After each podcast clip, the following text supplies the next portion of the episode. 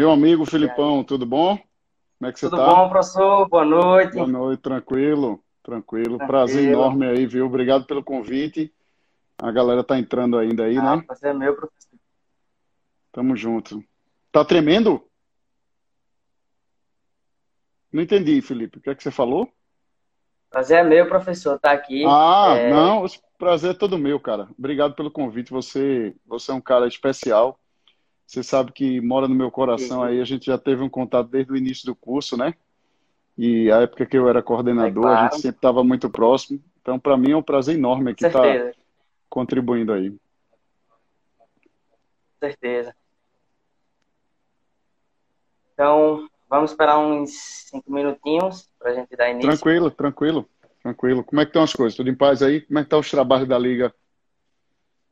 Mas está andando, professor, tá? Na época das provas estava corrida, mas graças a Deus as coisas já melhoraram aí depois dessa V1. Finalmente tá, tá mais tranquilo agora. Perfeito. Show de bola. É.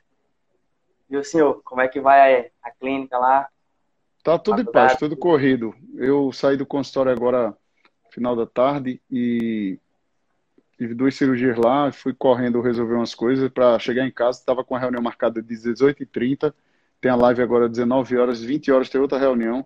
Essa vida da gente, depois que, que apareceu o home office aí, parece que é eternamente conectado, né? Então a gente se desconecta Exatamente. pouco aí.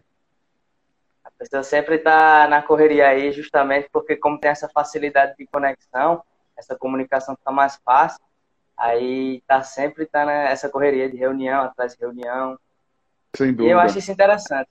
Sinceramente, eu acho isso uma evolução muito interessante. Eu tinha até visto é, também alguns alguns sites falando a respeito, né, de que já era mais já estava mais do que na hora dessa evolução existir, principalmente nesse tipo de na educação pela internet, cursos pela internet, cursos online. Aí, É, eu, eu acho que o que eu tenho estudado e que a gente tem visto aí é que, sem dúvida nenhuma, essa, esse, esse momento, ele era um momento que só iria acontecer daqui a uns 5 a 10 anos no Brasil, né? Então, a gente teve um salto muito grande, mas não está sendo fácil. É, graças a Deus, é, eu realmente e minha família, a gente não tem do que reclamar, porque a gente realmente teve uma, uma proteção, a gente tem tido uma proteção muito boa é, psicológica, né? Então não é fácil para quem não está acostumado com o digital, né? Como se fala, é, ser jogado nesse meio e para aprender, para estudar, para trabalhar, para tudo, né? Então assim, eu acredito realmente que o que a gente tem que cuidar na pandemia, a gente precisa manter todas as medidas sanitárias, mas é muito importante cuidar da parte psicológica, porque esses saltos quânticos que a gente tem dado e que eu acredito que a gente vai dar mais, que não é o primeiro, esses Aham. saltos, na verdade, eles vão acontecer em períodos de tempo menor, tá? Então a evolução vai ser super rápida, vai ser dessa forma. É, eu, meu ambiente de trabalho, meu quarto está transformado, né? Eu estou dentro do meu quarto aqui, então minha, minha, meu home office aqui, ele foi transformado e a gente, na medida do possível, respeita o espaço de cada um, né? Mas tem uma hora que a gente se desconecta também. Mas certamente eu certeza. também, eu, eu aprendi mais na pandemia, Felipe, do que na época de faculdade, nos cinco anos de faculdade. Eu não tenho nenhuma dúvida que eu estudei mais na pandemia do que do que o- os cinco anos de faculdade. Isso é muito bom, né? A gente tem hoje as ferramentas, como você próprio disse, essa questão digital que a gente tem a possibilidade hoje de ter, é, aprender muito mais rápido muito mais fácil, né? Com certeza. É, eu fico, assim, depois que eu me acostumei com esse ambiente, né, esse ambiente virtual, essas aulas, eu me sinto confortável aqui em casa, mas no começo era uma briga, sinceramente, para você se adaptar àquilo. Meu quarto mesmo, eu adaptei ele há pouco tempo aqui, justamente quando eu estava fazendo os testes para ver como é que ia ficar a questão da qualidade do som, qualidade da imagem. Aí foi que eu fiz uma adaptação, mas ainda estou tentando acostumar com esse meio todo. Para mim é tudo uma Não, novidade ainda.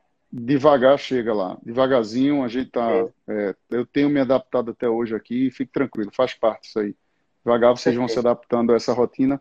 O importante é isso, é vocês precisam entender que o profissional do futuro hoje é um profissional que está conectado ao digital, né? Não dá mais para você ser aquele profissional que fica só atrás do mocho, só atrás do seu birô, escondido, né? E, e porque sem dúvida nenhuma, é, é, isso a gente não é o tema da live de hoje, mas a gente sabe que o, o e-commerce hoje ele faz parte e sem dúvida nenhuma ele vai chegar como uma avalanche aí para a área de saúde com, as healthcare que estão chegando no mercado. Então você precisa tá, ter o posicionamento digital aí. É, exatamente. É, me sinto muito feliz aqui em estar né, apresentando essa live hoje. Sinto empolgado, para falar a verdade. É, é um tema que eu me interesso bastante, tema sobre é, terapêutica medicamentosa, a polifarmácia em si. Eu gostei realmente quando eu fiz a publicação. Não sei se é, o pessoal viram todas as, as publicações que eu fiz lá, principalmente essa publicação anterior, que era justamente do polifarmácia em 12. E foi um tema que, quando eu pesquisei, eu me interessei bastante por esse tema. É um tema que ainda necessita de mais estudos, na minha opinião, principalmente na faixa etária mais baixa. Mas isso aí eu vou falar um pouquinho mais durante a live. Beleza. Show? Acho que já entrou uma galera boa aí, né? Acho que sim. Deixa eu ver quantas pessoas. Tem Luana aí, Will, William. Pessoal. Boa noite, pessoal. Estou entrando agora. Todo mundo seja bem-vindo aí. E qualquer dúvida aí ao longo da live, o pessoal pode deixar aí que vamos tentar responder, né? Vamos lá. Vamos lá. Professor, é, o nosso tema, né, como a gente fez a live, foi o tema sobre polifarmácia e o que há de importante é, atualmente, sendo que polifarmácia é, é um tema bastante discutido, se você for ver, principalmente na área da saúde, e é um tema bastante importante atualmente nós termos é, as ciências, né, sobre a ciência, né, que as interações medicamentosas, a polifarmácia, que, o que isso pode causar, as reações adversas. E eu tenho bastante curiosidade em me aprofundar realmente nessa área. Trouxe umas pautas, umas perguntas aqui para fazer para o senhor. E é isso, estou um pouco nervoso ainda, não vou mentir. Fique tranquilo. Vamos fazer de então, conta que a gente está tá jogando o CS, Counter-Strike ou então LoL aí. League of Legends. Relaxa aí, meu irmão. Tamo junto. Manda a primeira aí, é. manda a primeira. Vamos fazer, vamos fazer um, um bate-bola aí. Primeiro, vamos dar boa noite aí à nossa colaboradora, da, a todos os ligantes, né? Mas a nossa Isso. professora Malvina, querida Malvina. Fredinho aí, meu amigo do coração, professor Fred, doutor Fred Estourado. E aí, quem está aí, o pessoal da pós-graduação também. Já estamos, inclusive, fechando últimas vagas aí da nossa primeira turma de pós-graduação em cirurgia e estética. Então, o pessoal da pós-graduação está aí também. Um beijo grande, tá? Manda aí a primeira Vamos ver se eu sei responder também, né, cara? Você pode ter preparado aí um, um grupo de perguntas aí que eu não manjo muito. Ó, professora Malvina, beijo no coração. Abraço, Fredão. Beijo, saudades, professora Malvina. A professora, gosto muito. É, bom, primeiramente, boa noite, né? Para quem não me conhece, eu sou Felipe Andrade, sou estudante do quinto período de odontologia da Faculdade de Saúde de Petrolina Soberana. É, sou também o vice-presidente da LAMEC, né, que é a Liga Acadêmica de Terapêutica Medicamentosa e Estomatologia Clínica. A gente está promovendo essa live com, juntamente com o nosso orientador da Liga, o professor João Paulo Lócio, e com o tema sobre polifarmácia, o que há de importante atualmente, certo? É, o uso de medicamentos, professor, ele tem sido, como eu falei, né, ele tem sido um tema bastante importante principalmente nós temos que entender é, quais são suas interações, os efeitos adversos que eles causam, principalmente sobre os medicamentos mais prescritos na odontologia. Com isso, professor, eu destaquei aqui o, o que é polifarmácia, que foi o que eu coloquei no meu post, que é justamente a polifarmácia é o uso simultâneo de dois ou mais medicamentos de forma simultânea, né? É, ou então o uso indispensável de um fármaco de, tomando de forma crônica ele. E alguns atores que eu, autores que eu pesquisei também afirmaram que pode ser de um fármaco só, mas seu uso de forma crônica durante é, 60 a 90 dias, de forma exacerbada, né?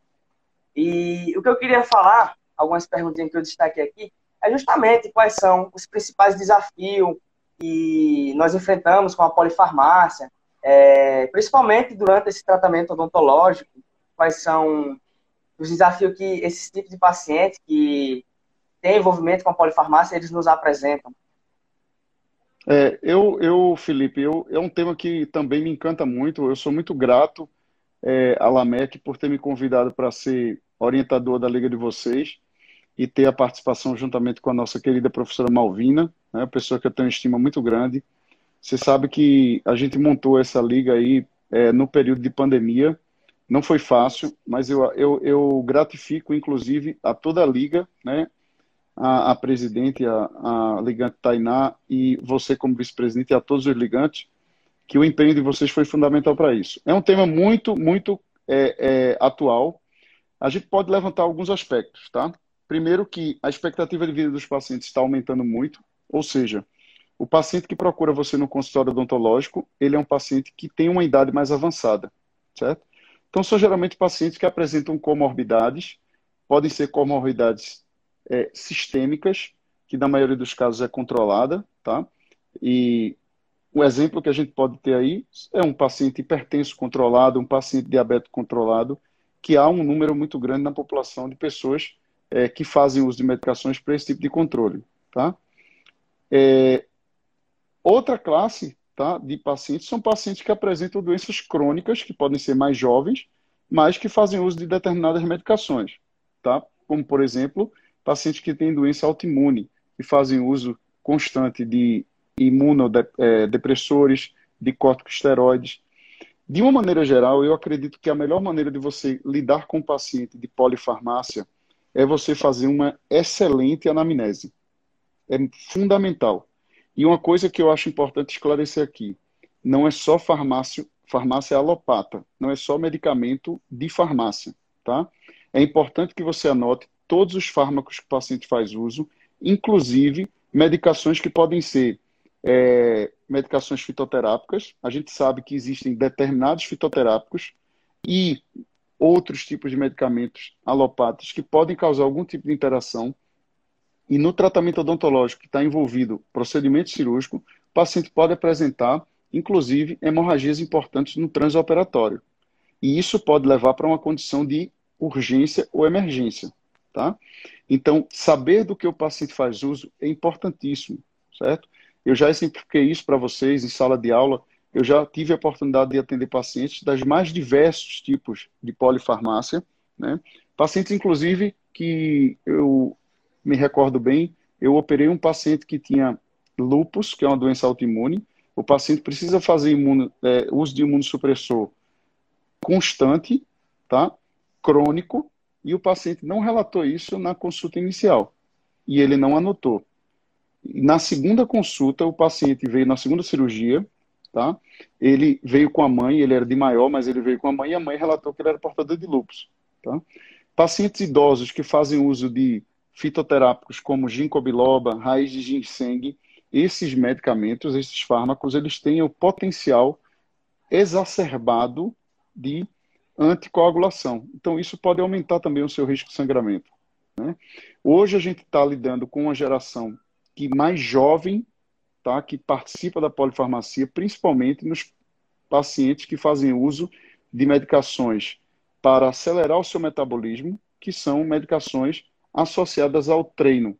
Então, se você atende um paciente que é um paciente que faz determinado tipo de atividade esportiva e ele utiliza é, algum tipo de substância, que seja substância para acelerar o seu metabolismo ou como pré-treino ou pós-treino, é importante que você consulte que tipo de substância esse paciente está fazendo uso, porque isso pode interagir de alguma forma no seu tratamento, tá? É, ou no seu tratamento com os fármacos que você usa durante o procedimento, que de maneira geral a gente utiliza principalmente os anestésicos locais, certo? Não são, é, não precisa ser só procedimento cirúrgico, mas os pacientes que fazem qualquer tipo de procedimento odontológico que necessite de algum tipo é, é, de anestesia, você vai utilizar um fármaco. Né? Então, é muito importante você anotar o que o paciente faz uso, tá certo? Como você bem falou, é considerado polifarmacia a partir do uso de duas substâncias de forma crônica. Essas substâncias podem ser prescritas por um médico, né? Eu, por exemplo, vou citar aqui como exemplo o exemplo de casa. A minha avó, ela utiliza 12 fármacos por dia. 12 fármacos por dia. E ela tem 92 anos e ela disse a mim recentemente, dois dias atrás, que ela só tomava três medicamentos.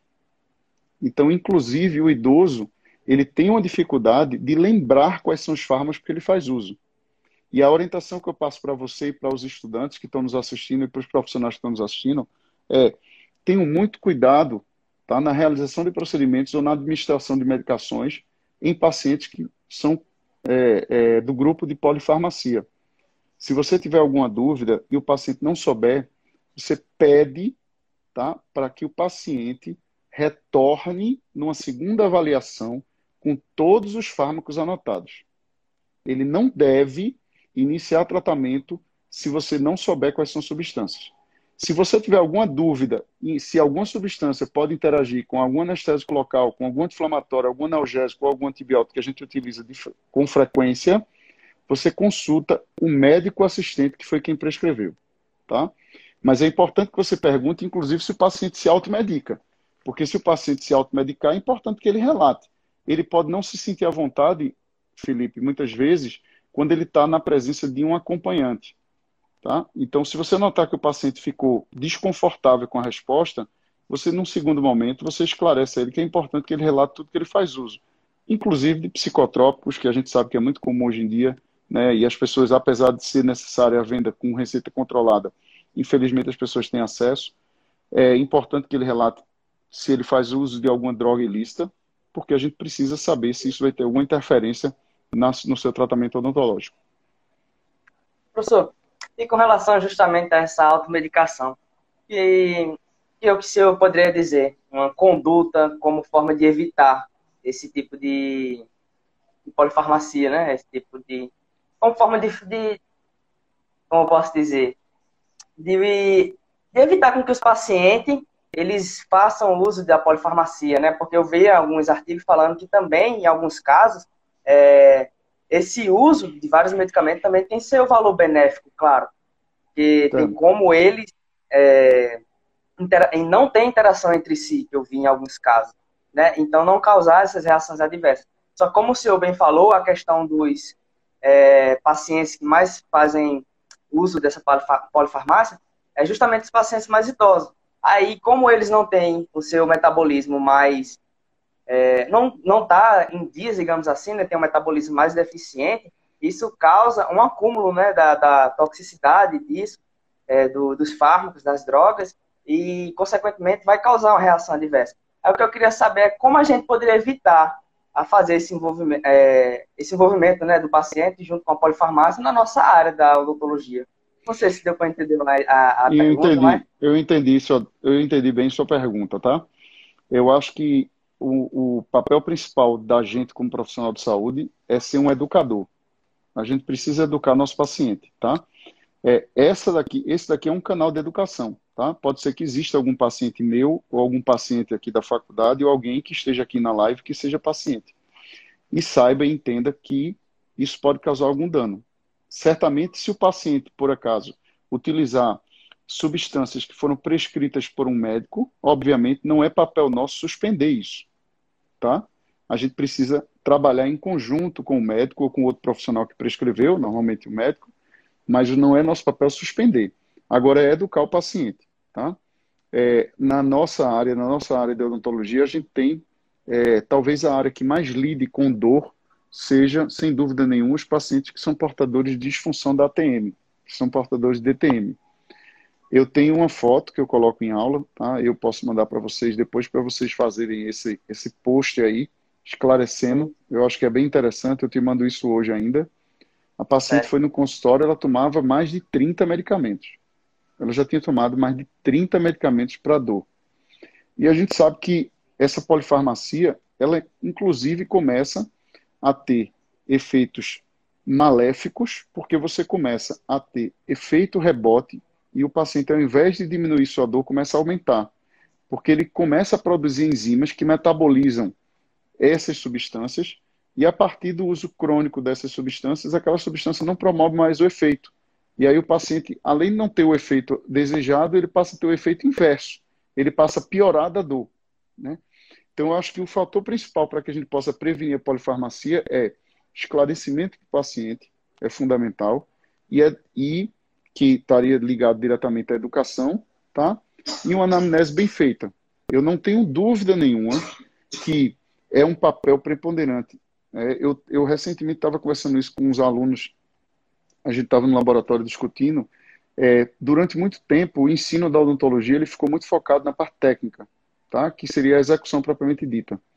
E eu acredito que hoje a gente precisa desenvolver outras habilidades no profissional. Essa daqui que a gente está hoje é uma delas, certo? Então, a primeira habilidade que vocês, como futuros profissionais de odontologia, devem desenvolver é a escutatória. O que é que seria escutatória? É saber ouvir o seu paciente para entender qual é a queixa dele. Tá? Não adianta você se preocupar em fazer um diagnóstico e tratamento se o paciente não está se queixando daquilo. Né? Então, a, a dor que geralmente os pacientes que fazem, que utilizam, né, ou que são do, da, da, classe de polifarmacia, são pacientes que têm dor crônica. Né? São os pacientes que mais sofrem com isso. Quando são pacientes que são pacientes ASA 2, ASA 3 com comorbidade, certamente esses pacientes eles já vêm fazendo acompanhamento médico. Então, muitas vezes, a gente já fez, já, já presenciamos situações na clínica, no, na rotina da gente clínica da faculdade, de pacientes que tinham é, hipertensão tá controlada, diabetes controlado, o paciente fez o procedimento cirúrgico sem problema nenhum, foi prescrito medicação no pré-operatório, foi feita utilização de anestésico no trans e prescrito medicação pós-operatória. Isso não traz um dano para o paciente. Por quê? Porque ele está assistido farmacologicamente. Agora, a partir do momento que você identifica que seu paciente relata que faz uso de várias medicações e essas medicações elas não têm efeito clínico, aí você precisa acender o sinal de alerta. Por exemplo, é muito comum a gente atender pacientes quando a gente questiona se ele tem hipertensão, que isso também vocês têm que ter essa habilidade. Não dá para você perguntar ao paciente, o senhor é diabético? Às vezes ele não entende o que é a palavra diabético. Você pergunta como é que é o açúcar no sangue, como é que é a pressão. E a partir do momento que ele entende que você perguntou como é que é a pressão, tem alguns pacientes que dizem assim, eu só tomo minha medicação para pressão quando eu me estresso. E não é assim que faz uso. Se o paciente for um paciente hipertenso crônico, ele precisa fazer a utilização da medicação de forma correta, tá? Então esse paciente é considerado descompensado. E você define isso aonde? Na consulta inicial. É lá na consulta inicial, na anamnese. E aí a gente precisa entender que o cirurgião dentista precisa tomar muito cuidado com isso. Ele está pulando etapas, pensando só na parte técnica, tá? esquecendo da parte do, planeja, do diagnóstico e planejamento, que eu acredito que seja o fundamental. Então, a educação do paciente e um bom diagnóstico. Professor, e com relação é, à importância né, de um tratamento pré-operatório, o que é que o senhor poderia falar? Eu fiquei um, um pouco mais interessado sobre isso, gostaria que o senhor falasse um pouco mais isso, porque eu vejo que alguns professores, alguns profissionais, às vezes falam, ah, mas não precisa de um de uma terapia antes de um tratamento, porque não vai causar é, um inchaço, porque é um procedimento cirúrgico às vezes pequeno, não é muito invasivo. É o que, é que o senhor tem a falar a respeito dessa importância sobre uma terapêutica pré-operatória? Bom, eu acho que o primeiro ponto que você deve fazer na hora que você fala de terapêutica pré-operatória é você se basear na literatura, tá? Então, assim, a partir do momento que você tem um embasamento científico para a utilização de determinadas medicações pré-operatoriamente e que essas medicações vão te ajudar no conforto do paciente, no transoperatório e no pós, eu acredito que isso tá, é fundamental para o sucesso do seu tratamento. Eu acredito que sucesso, Felipe, é quando a oportunidade encontra a preparação.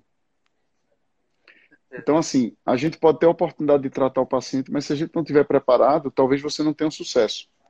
E eu costumo dizer isso porque eu me recordo bem que eu tive num congresso da Sociedade Brasileira de Dor, há muitos anos atrás, e já é um consenso de quem trata dor. Existe uma sociedade brasileira no tratamento da dor crônica, da dor de uma maneira geral, tá? O Dr. Luciano Brown, anestesista de Recife, já foi presidente dessa sociedade, e eu me lembro muito, me recordo da palestra dele em que ele dizia assim: se você suspeitar que o seu paciente vai ter dor, prescreva analgésico de horário. E a gente ainda vê profissionais que prescrevem se necessário.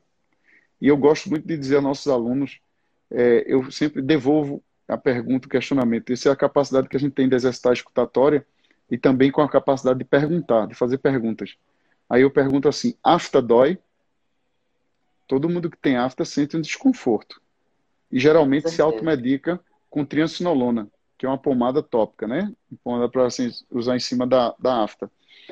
Mas a partir do momento que você realiza um procedimento cirúrgico, certo? É, por menor que seja aquele procedimento, eu não estou dizendo que todos os procedimentos precisam fazer medicação pré-operatória, tá? Mas determinados uhum. procedimentos em que você vai utilizar, que você vai ter a necessidade de se fazer uma técnica terceira, que é com descolamento, a utilização de broca, mesmo que seja uma cirurgia que a gente não chama de pequena, tá? Mas é uma cirurgia de pequeno porte, a gente não chama de cirurgia simples ou pequena, de pequeno porte, manejar de, far, de forma farmacológica o teu paciente vai representar o sucesso daquele paciente indicar você depois. Eu não estou dizendo que a gente deve sobredosar o paciente, mas saber, baseado na literatura, o que a gente deve utilizar, vai fazer com que o paciente volte para você e diga assim: Doutor Felipe, foi muito bom, eu não senti nada, nem durante a cirurgia, nem depois. Agora imagina quando você economiza fármaco, talvez por desconhecer a utilização do fármaco ou não souber utilizá-lo de forma adequada. O paciente liga para você dois dias depois, dizendo que está inchado, e todo mundo que está aqui, eu vou pedir para o pessoal escrever aqui quais são os cinco sinais flogísticos da inflamação, e a gente vai ler junto aqui, porque a gente serve isso como uma, uma recapitulação, né? A gente está é, fazendo aqui um, a gente está fazendo um, um feedback. Os cinco sinais flogísticos de inflamação a gente sabe que o principal que a gente quer combater no nosso paciente é a perda de função. E a perda de função está diretamente ligada a dois, que é a dor e o edema. Você controla dor com analgésico, controla edema com anti-inflamatório esteroidal. Então você imagina, se eu controlo esses dois sintomas no paciente, eu controlo o terceiro, que seria a perda de função, e o paciente consegue devolver a qualidade de vida dele maior né? ou voltar à sua rotina. Então, isso, na verdade, tá aí, Daphne colocou dor, robô, edema e perda de função. Né? Então, excelente, Daphne. Obrigado. Tem calor também, que a gente pode acrescentar como quinto pilar tá, do, do, da inflamação. Mas, assim, isso é uma coisa que é fundamental. É saber manejar dessa forma. Tá? Claro que tem outros profissionais que têm outras rotinas e a gente não está julgando aqui. Tá? Utilizam anti-inflamatórios esteroidais e não esteroidais, utilizam os não esteroidais no pós-operatório. Eu, por exemplo, né, baseado na minha casuística e na literatura, eu acredito que paracetamol não é um bom analgésico e nem um bom antitérmico. E eu evito ao máximo a utilização do paracetamol, porque a gente sabe que se o paciente vai ser submetido a um procedimento que você imagina que vai ter desconforto, não vale a pena você utilizar o paracetamol para depois trocar, porque você esperou ele ter dor. Então não é, é para esperar o paciente ter dor, entendeu, Felipe? Certeza. Certo. É, professor, e com relação aos riscos de, de tratar de um paciente envolvido com a polifarmácia, quais são esses riscos? esses riscos são inúmeros, tá, Felipe? Mas eu acredito que os riscos maiores dependem muito de quais são os fármacos que ele faz uso, tá? Mas a gente precisa primeiro ter um controle do sistema cardiovascular do paciente, certo? Os maiores acidentes que acontecem dentro do consultório odontológico, as maiores emergências que você pode ter, que pode gerar, quando eu falo de emergência, é uma, uma, um risco que o paciente, se você não intervir, ele pode ir a óbito, seja, seria intoxicação por anestésico local, certo? Essa intoxicação, ela pode acontecer por anafilaxia, num percentual muito pequeno, mas por sobredosagem no percentual muito maior. Então a gente tem uma tabela, né? Aqui eu não tenho como mostrar, demonstrar para vocês, mas vocês já tiveram aula disso. Existe uma dosagem máxima de cada tipo de anestésico, tá? A gente tem uma dosagem máxima. Eu acredito muito que para que você saiba fazer uma boa anestesia depende muito do conhecimento anatômico, do conhecimento da técnica anestésica, da farmacologia do anestésico. Né? Eu já presenciei eu já presenciei como estagiário, na época que eu era estudante de faculdade, um profissional que aplicou 22 tubetes de anestésico. Eu lembro que você falou essa história. É, e assim, eu, eu, a professora Juliana Armaciato já compartilhou comigo uma foto, que eu tenho essa foto, depois eu posso mostrar a vocês também, é, de um paciente que fez. A paciente é, é, teve uma, uma crise convulsiva dentro do consultório, teve que ser submetida a um transporte para um hospital de urgência, mas foram utilizados 17 anestésicos locais. Tá? Porque você está utilizando ali vasoconstrictor, certo? Se aquela injeção ela for feita intravascular, isso vai causar uma alteração pressória no paciente. Tá? O paciente não tem alteração no nível de adrenalina. A adrenalina endógena do paciente ela tem uma repercussão 40 vezes maior do que a do anestésico. A adrenalina endógena que a gente produz tem uma repercussão 40 vezes maior do que a do anestésico. Como é que, a, como é que acontece a produção de adrenalina endógena no atendimento odontológico?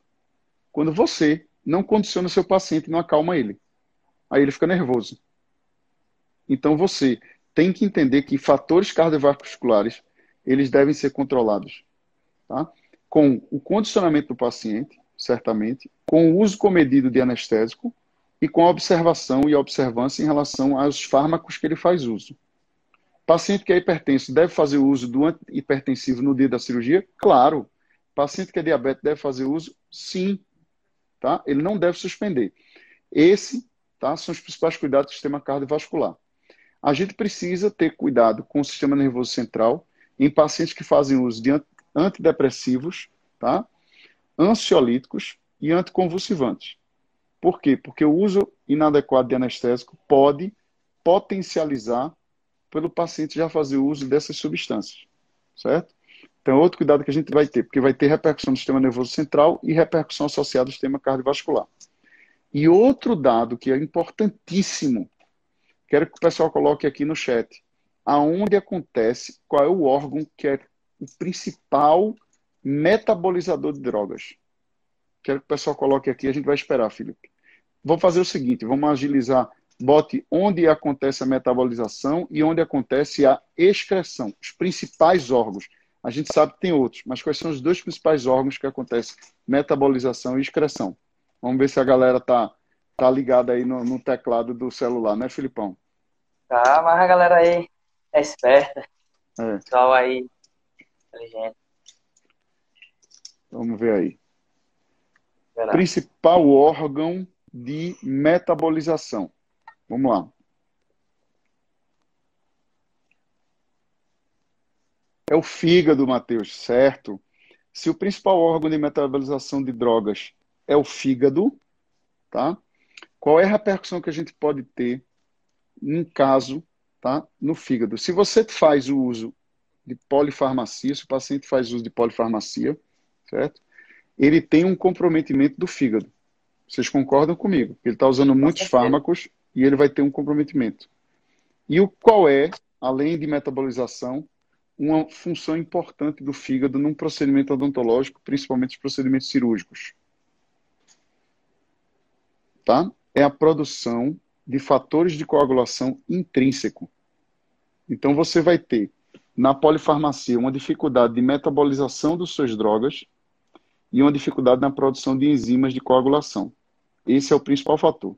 Então, se o paciente é um hepatopata, o paciente tem cirrose, o paciente tem hepatite crônica, e o paciente, ou o paciente é classificado como paciente de polifarmácia, esse paciente a gente precisa olhar com olhos atentos para o fígado dele, solicitando principalmente coagulograma e proteína ou, ou enzimas é, hepáticas, tá? TGO e TGP, para a gente fazer essa avaliação. Se o órgão Professor Pedro, tamo junto, viu? Hashtag tamo junto. É, se o principal órgão de excreção é o, é o rim, os, os pacientes que são doentes renais crônicos e fazem uso de substâncias que são excretadas pelo rim, a gente precisa tomar cuidado. A partir do momento que a droga não é excretada, ela fica circulante no organismo.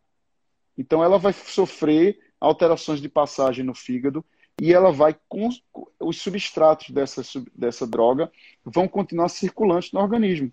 Então, o paciente que faz polifarmacia, ele pode ter alteração hepática, alteração renal. Essas drogas vão passar mais tempo dentro do organismo, tá? Então, isso é um cuidado que a gente precisa ter, principalmente sistema nervoso, sistema cardiovascular, sistema nervoso central, fígado e rim. Certo. É, professor, eu botei aqui uma perguntinha, que é anotado, que é justamente quais são as principais interações medicamentosas do dia a dia clínico. Mas eu acredito que sejam muitos imensos, né, justamente pela quantidade de medicamentos que os pacientes de polifarmacia tomam. Mas qual medicamento o senhor acha que é o mais difícil de trabalhar devido à, maior quantidade de interação medicamentosa nesse dia a dia clínico? Filipa, eu, Filipão, eu acho que não tem um medicamento específico que o paciente faz uso, tá? Que a gente precisaria tomar muito cuidado em relação a isso. Né? De uma maneira geral, é, eu acho que pacientes que têm coagulopatia, a gente precisa ter muito cuidado em relação a, tipo de paciente que a gente está abordando, mas, por exemplo, pacientes que têm coagulopatias crônicas, esses pacientes que fazem uso de trombolíticos, deve-se ter um cuidado maior com a realização de procedimentos cirúrgicos ou procedimentos invasivos, tá? A gente sabe que a cavidade bucal ela tem um fator preponderante na no desencadeamento, tá? A principal origem de endocardite bacteriana, as bactérias são da cavidade bucal. A gente precisa também ter um cuidado muito grande com os pacientes que são pacientes com problemas cardíacos crônicos, é, os pacientes que são que fazem utilização de psicotrópicos, né, ou de algum tipo de antidepressivo, a gente precisa tomar um cuidado. Não acho que os pacientes que têm epilepsia é, é, precisa ter um cuidado específico com ele. É, só você precisa alertar que o paciente que faz uso crônico de anticonvulsivante né, ele precisa tomar medicação regularmente. Tá? Muitas vezes, a supressão da da, da ingesta desse medicamento próximo ao atendimento odontológico pode, através do estresse do atendimento odontológico, desencadear uma, uma crise convulsiva que pode ser facilmente tratada, porque o paciente deve ser é, contido, na verdade, é, é, o cuidado é com a cabeça, obviamente, principalmente com a, com a cabeça na, na, um choque, né? Esse é o cuidado principal que a gente tem que ter cuidado. É, uma, um, eu, eu faço aqui um parêntese é, para pacientes que são oncológicos, tá? Pacientes que fazem radioterapia ou quimioterapia. A gente tem que ter um cuidado especial na realização de procedimentos odontológicos, principalmente pelo risco de osteoradionecrose, né? Que são, são é uma é uma condição patológica extremamente mutilante no paciente, difícil de tratar. Tá? Então, se os pacientes forem oncológicos, é importante. E assim, todos esses que eu falei para você, esses pacientes denotam a necessidade de um acompanhamento multidisciplinar. Certamente, eu acredito que o ideal seria a gente solicitar sempre uma avaliação do profissional que assiste esse paciente. Né? Você solicitar um parecer é uma coisa muito simples, todos vocês já sabem como faz e, e aprendem isso de rotina. É, a gente teve um episódio curioso lá na clínica, é, tinha uma paciente que estava primeiro mês de gestação, é uma paciente que tinha é, uso crônico de era usuária crônica de substâncias de droga, né, substâncias ilícitas, e essa paciente estava gestante de um mês e precisava fazer múltiplas exodontias, tá? E essa paciente, ela passou por uma avaliação né, da, da ginecologista assistente dela, e a ginecologista contraindicou procedimento odontológico porque a paciente tinha uma gestação de risco, por causa do histórico dela de utilização de substâncias. Tá? Outro caso, a gente atendeu também uma gestante que chegou com dor, tá? Tava com um premolar fraturado, estava infectado, né? E a gente orientou a dupla que fez esse atendimento na urgência solicitasse a avaliação da obstetra. A gente sabe qual é o limite, tá? O limite para a utilização de anestésico e o anestésico que é indicado para gestantes que esse eu acho que tem que ser um cuidado muito importante. E você não está lidando mais com a vida, Pedro, ou Felipe, você está lidando com duas, tá? Que é a, é a mãe e o filho, ou a filha, né? Quando só tem um na barriga, pode ser que tenha mais também, né? Então, o, o anestésico indicado é lidocaína com adrenalina, com epinefrina, tá? De 1 para 100 mil. E o limite, tá? O ideal é que você utilize só dois tubetes anestésicos. A gente sabe que a utilização de tubete anestésico sem vasoconstrictor, obviamente que a absorção dele é bem mais rápida né?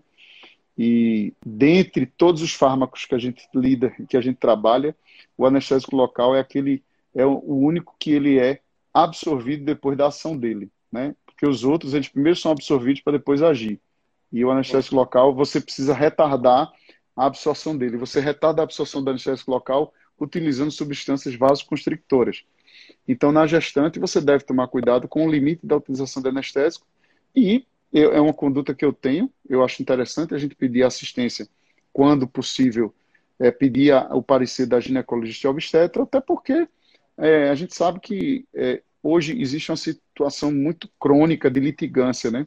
Então, quando acontece algum erro, alguma falha, certamente é, vão querer atribuir um culpado, né? E eu sempre oriento vocês que quanto mais vocês estiverem preparados e acobertados, esse risco é muito menor.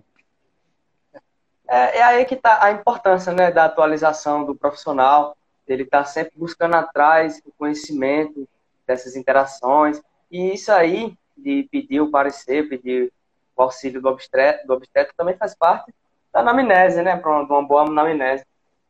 É, ô Felipe, é... outra coisa que eu acho que é importante vocês terem em mente é assim, a gente hoje tem a facilidade, sem dúvida nenhuma, é, de ferramentas digitais.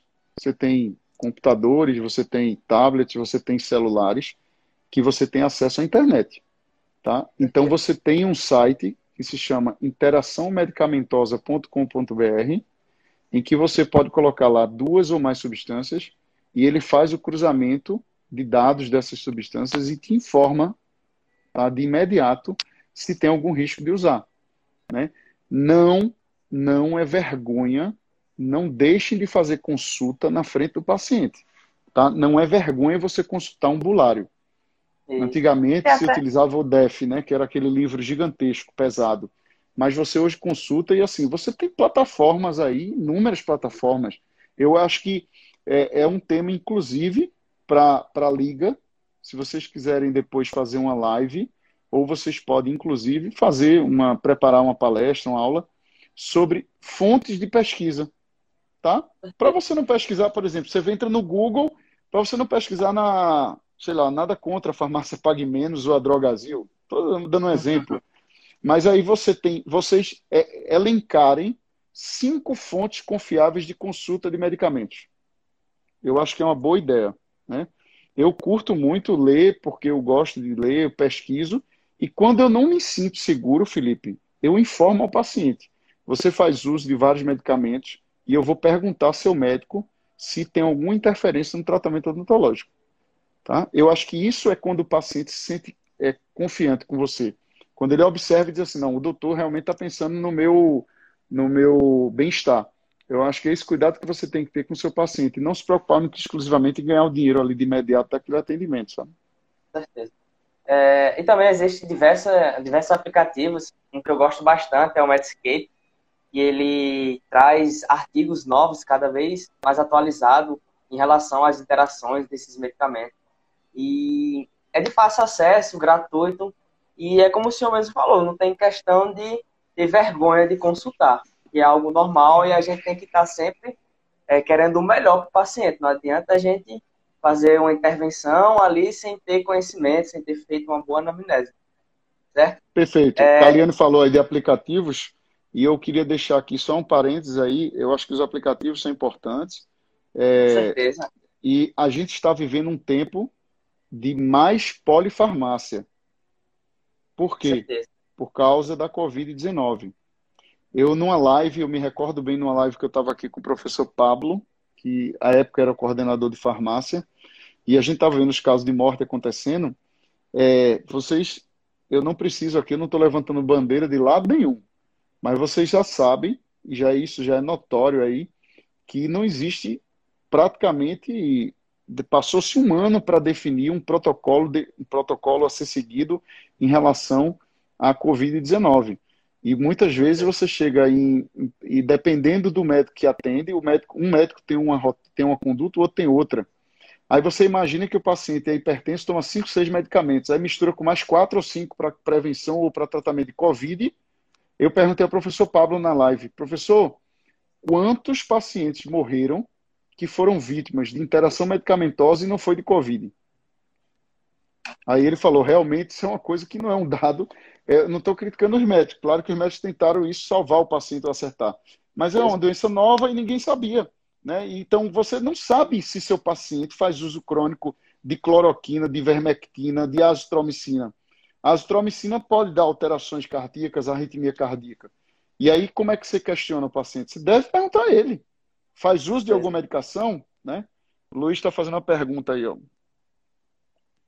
É, eu quero abrir um, esse espaçozinho, esse final de live, justamente para o pessoal também querer é, fazer algumas perguntas.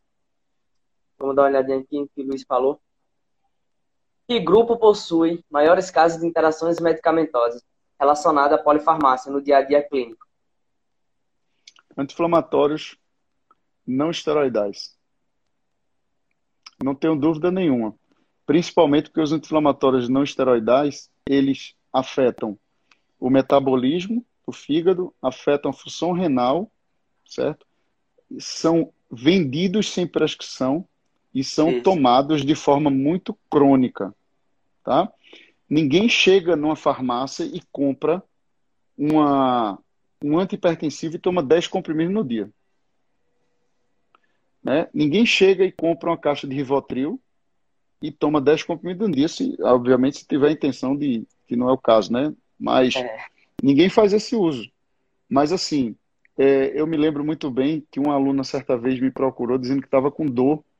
Ela, a gente tava, eu estava dando aula para ela de farmaco e ela estava com dor, um, tinha uma cefaleia crônica aqui, assim.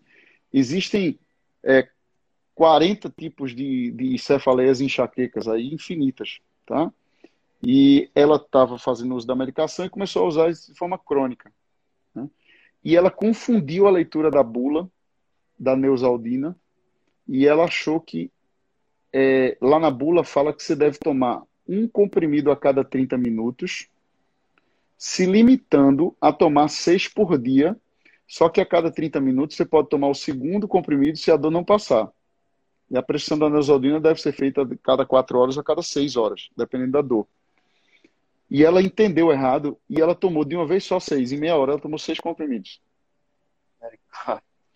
Então você imagina, inclusive, o que as pessoas fazem uso crônico de relaxantes musculares, certo?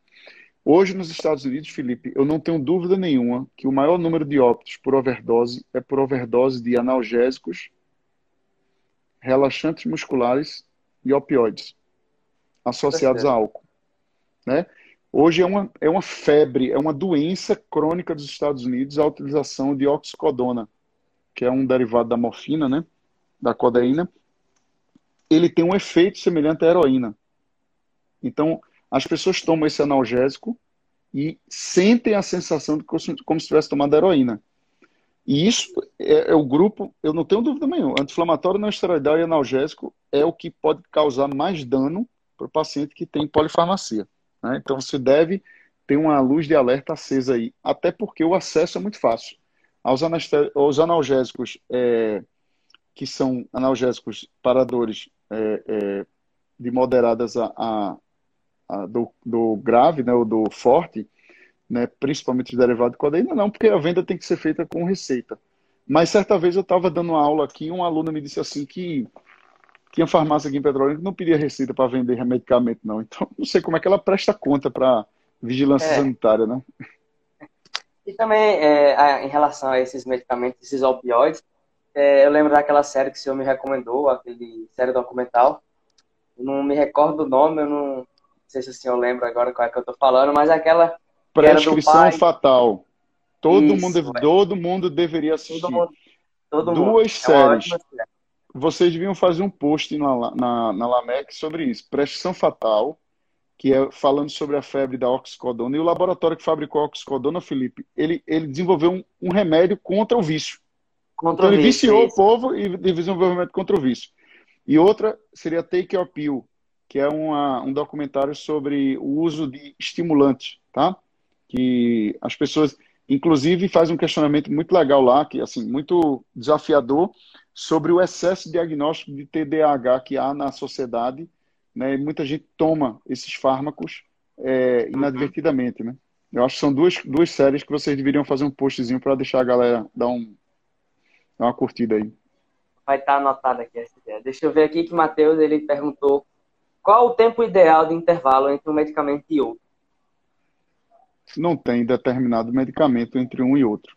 O que você deve fazer é, de, é a posologia de cada um. Né? De cada medicamento é que você vai ter que saber qual é a posologia de uma dipirona. Aí você tem que tomar o medicamento, o intervalo da dipirona, porque você tem que entender que vai existir a meia-vida circulante daquele fármaco, a metabolização, para a ação dele. Mas é, é, muito, é muito genérica a sua pergunta, Matheus, porque assim, a gente precisa saber que tipo de medicamento, tá? É. Então a pessoa toma um antidepressivo, aí precisa desmamar um antidepressivo para depois ficar tomando só um ansiolítico. Aí tem que dar um intervalo de 30 dias, porque isso depende de cada fármaco. Qual é o tempo que aquela droga vai ser desmamada e metabolizada, entendeu? Aí você teria que realmente estudar caso a caso. É. É, alguma mais pergunta que alguém queira fazer?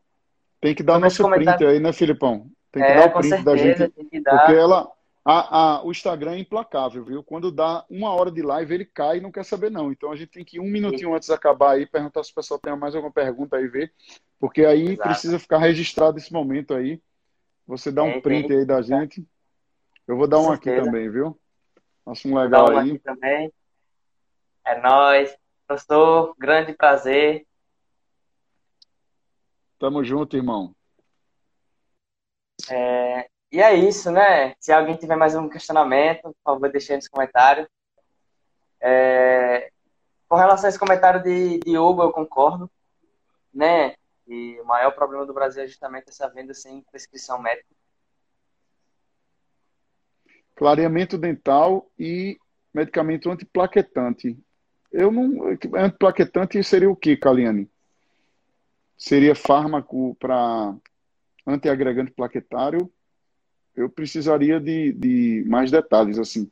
Em relação a clareamento dental associado, se for antiagregante, antiagregante plaquetário, eu realmente nunca vi nenhum trabalho, porque até porque eu não faço clareamento, né? Mas eu posso pesquisar para você isso daí. Certamente me dê, me dê um alô aí que, eu, que eu, vai ser um maior prazer pesquisar isso para você. Obrigado, pessoal. Ah, aspirina, antiagregante plaquetário, né? é, Caliane, eu preciso pesquisar. Eu nunca vi uma correlação de clareamento dental com antiagregante plaquetário. Não, não conheço. Pode ser que, que tenha algum trabalho aí mostrando. Eu vou dar uma pesquisada nisso e, e passo para o pessoal da LAMEC aí, para o pessoal, né, para a gente da LAMEC, é, fazer um post sobre isso. Certeza. Valeu, Luiz. Obrigado, obrigado aí. Obrigado a todo mundo pela Agra... participação. É, Mais uma vez a LAMEC, obrigado aí. A, gente que agradece novamente, professor. Agradecemos a todos pela presença aqui. Tem uma perguntinha de Isabela aqui. Ver o que ela disse. Tem algum é, sintoma irmão... que o paciente apresenta é... que você possa indicar o uso de polifarmácia? Não, é, que ele faça uso de polifarmácia, não. Agora o paciente já entra antes do procedimento com algum tipo de alteração, que pode ser alteração na pressão, alteração é, sudorese, alteração na frequência cardíaca, né, na frequência respiratória, aí você tem que avaliar na anamnese.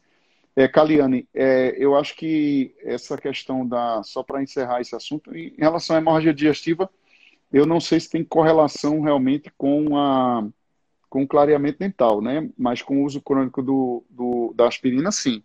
Mas o clareamento, eu não sei, talvez o clareamento caseiro o paciente faça uma deglutição, né? Desse clareamento à noite Olha, nossa diretora acadêmica, a professora Cláudia. Obrigado, professora Cláudia. Aí. Obrigado pela participação. E aí o clareamento na deglutição deve ter alguma associação com, por causa até, talvez, o peróxido, né? Ele possa ser cáustico aí e causar algum tipo de alteração na... Eu acredito que isso, tá? O peróxido, o paciente deglutir ele e causar alguma alteração associado com úlceras ou com feridas gástricas. Pode ser isso. Se o paciente faz uso crônico de aspirina, você pode optar pelo clareamento do consultório, né? Sem, sem mandar para o caseiro. Talvez seja isso, né? Certo. Beleza, Filipão? Beleza, Tamo junto aí. Um abraço junto, forte, agradeço prazer. mais uma vez. Prazer. Galera, todo mundo aí, ó, seguindo aí a Lamec, prestigiando aí, o pessoal tá postando muita coisa boa, viu? Muito conteúdo forte aí. Eu acho que é importante, é um canal de atualização, seguir a página aí, divulgar mandar aí para a galera, manda um aviãozinho aí para todos os seus é, seguidores aí, para o pessoal seguir a Lamec, que o pessoal está tá fazendo um trabalho bonito aí. E vem muita coisa aí pela frente, né, Filipão? A gente está preparando uma, algumas surpresas aí para vocês. Com certeza. Tem muita coisa ainda que já estamos preparando. em breve já está certo para lançar. Tamo junto. Tamo junto, professor. Tchau, tchau. Valeu, meu irmão. Boa noite. Beijo no coração. Tchau. Beijo, tchau.